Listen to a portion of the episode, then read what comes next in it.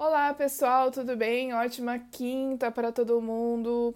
Obrigada porque você está aqui no canal Confissão de Crente para a gente poder estudar a lição juntos, tá? Hoje é lição de quinta, dia 21 de outubro. O título da lição de quinta-feira dos jovens é Deus é Amor. E o texto da lição já vem tocando em alguns aspectos que a gente falou bastante durante a semana, né?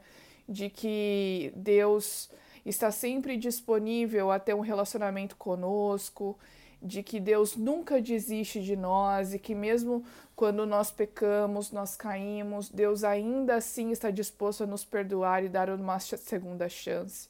Né? E a gente vê muito disso na história do povo de Israel e que muitas vezes Deus permitiu que algumas coisas acontecessem para que o povo se voltasse a Ele, né? A gente é, é precisa lembrar, é, e a gente já comentou sobre isso, já comentei com vocês sobre isso há alguns dias atrás, que Deus, Ele é um Deus Pai que nos educa, né? Então, Ele vai usar as coisas que estão ali disponíveis para fazer com que a gente aprenda e para fazer com que a gente volte para os trilhos. Né? Então, muitas vezes, algumas coisas acontecem e a gente não entende naquele momento, mas Deus permite para que faça com que a gente volte para os trilhos, para que a gente volte para perto dele.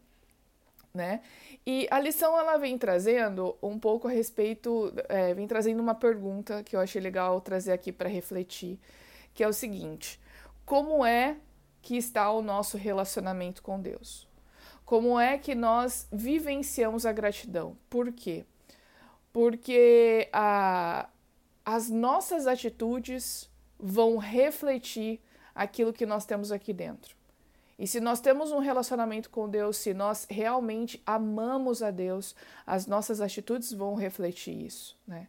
E o melhor, as outras pessoas vão ser tocadas e vão ser atingidas pelo reflexo do nosso relacionamento com Deus.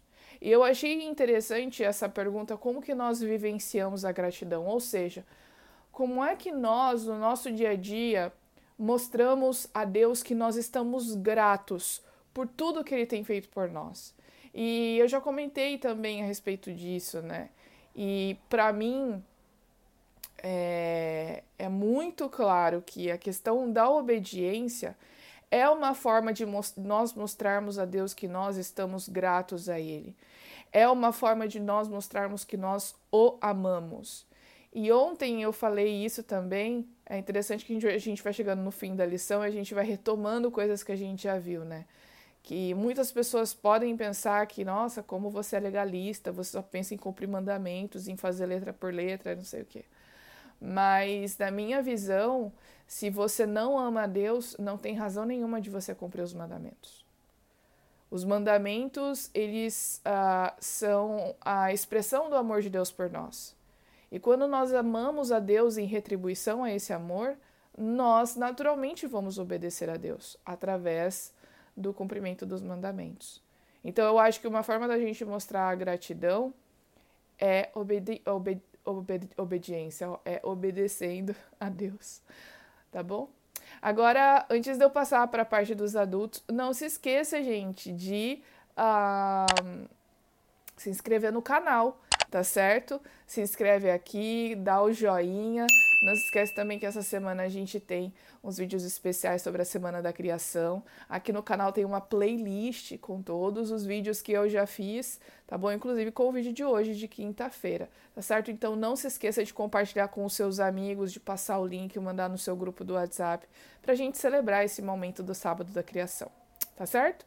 Vamos então para a lição dos adultos. A lição dos adultos é o principal mandamento e vem chamando atenção para algo muito importante, que é o fato de que a gente não pode separar a Bíblia em Antigo e, novo, e o Novo Mandamento, porque as duas coisas estão interligadas. Tem muita gente que fala, né, que Jesus veio para abolir o velho, o antigo mandamento, o antigo testamento e que agora só o Novo Testamento vale, mas é, com isso, a gente nega todos os dez mandamentos que estão em Êxodo, a gente nega todas as profecias que estão nos livros de Daniel, por exemplo, as profecias que estão no, no livro de Isaías a respeito da chegada do Messias e as referências que todo o Novo Testamento tem a respeito de passagens do Velho Testamento. Eu vou dar um exemplo para vocês agora que a lição trouxe muito interessante Jesus, aqui em, no livro de Marcos, no capítulo 12,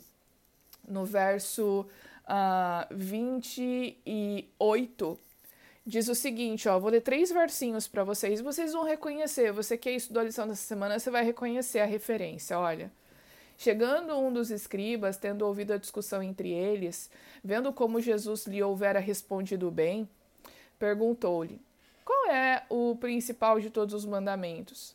E a gente precisa lembrar que esse aqui é um escriba, que teoricamente era o cara que manjava de todas as leis dos judeus, tipo, mais de 600 leis. Então era um cara que sabia de todas as leis e estava tentando ver com Jesus se tinha uma forma de resumir todas essas 601, né? Até porque você vê que as pessoas observavam que Jesus estava respondendo bem às perguntas que estavam sendo feitas a ele, ou seja, mostrava que era uma pessoa que tinha um conhecimento muito profundo das Escrituras. Então as pessoas queriam saber qual era a opinião de Jesus sobre isso. E aí Jesus respondeu: o principal é: ouve, ó Israel, o Senhor nosso Deus é o único Senhor. Verso 30. Amarás, pois, o Senhor teu Deus de todo o teu coração, de toda a tua alma, de todo o teu entendimento e de toda a tua força.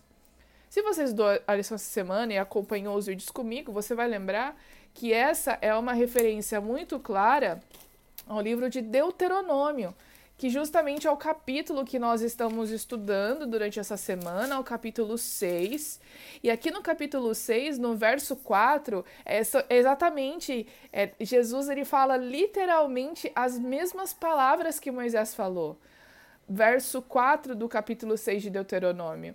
Ouve Israel, o Senhor nosso Deus é o único Senhor. Pausa pro sinal. Aí continuando, verso 5. Amarás, pois, o Senhor teu Deus de todo o teu coração, de toda a tua alma e de toda a tua força.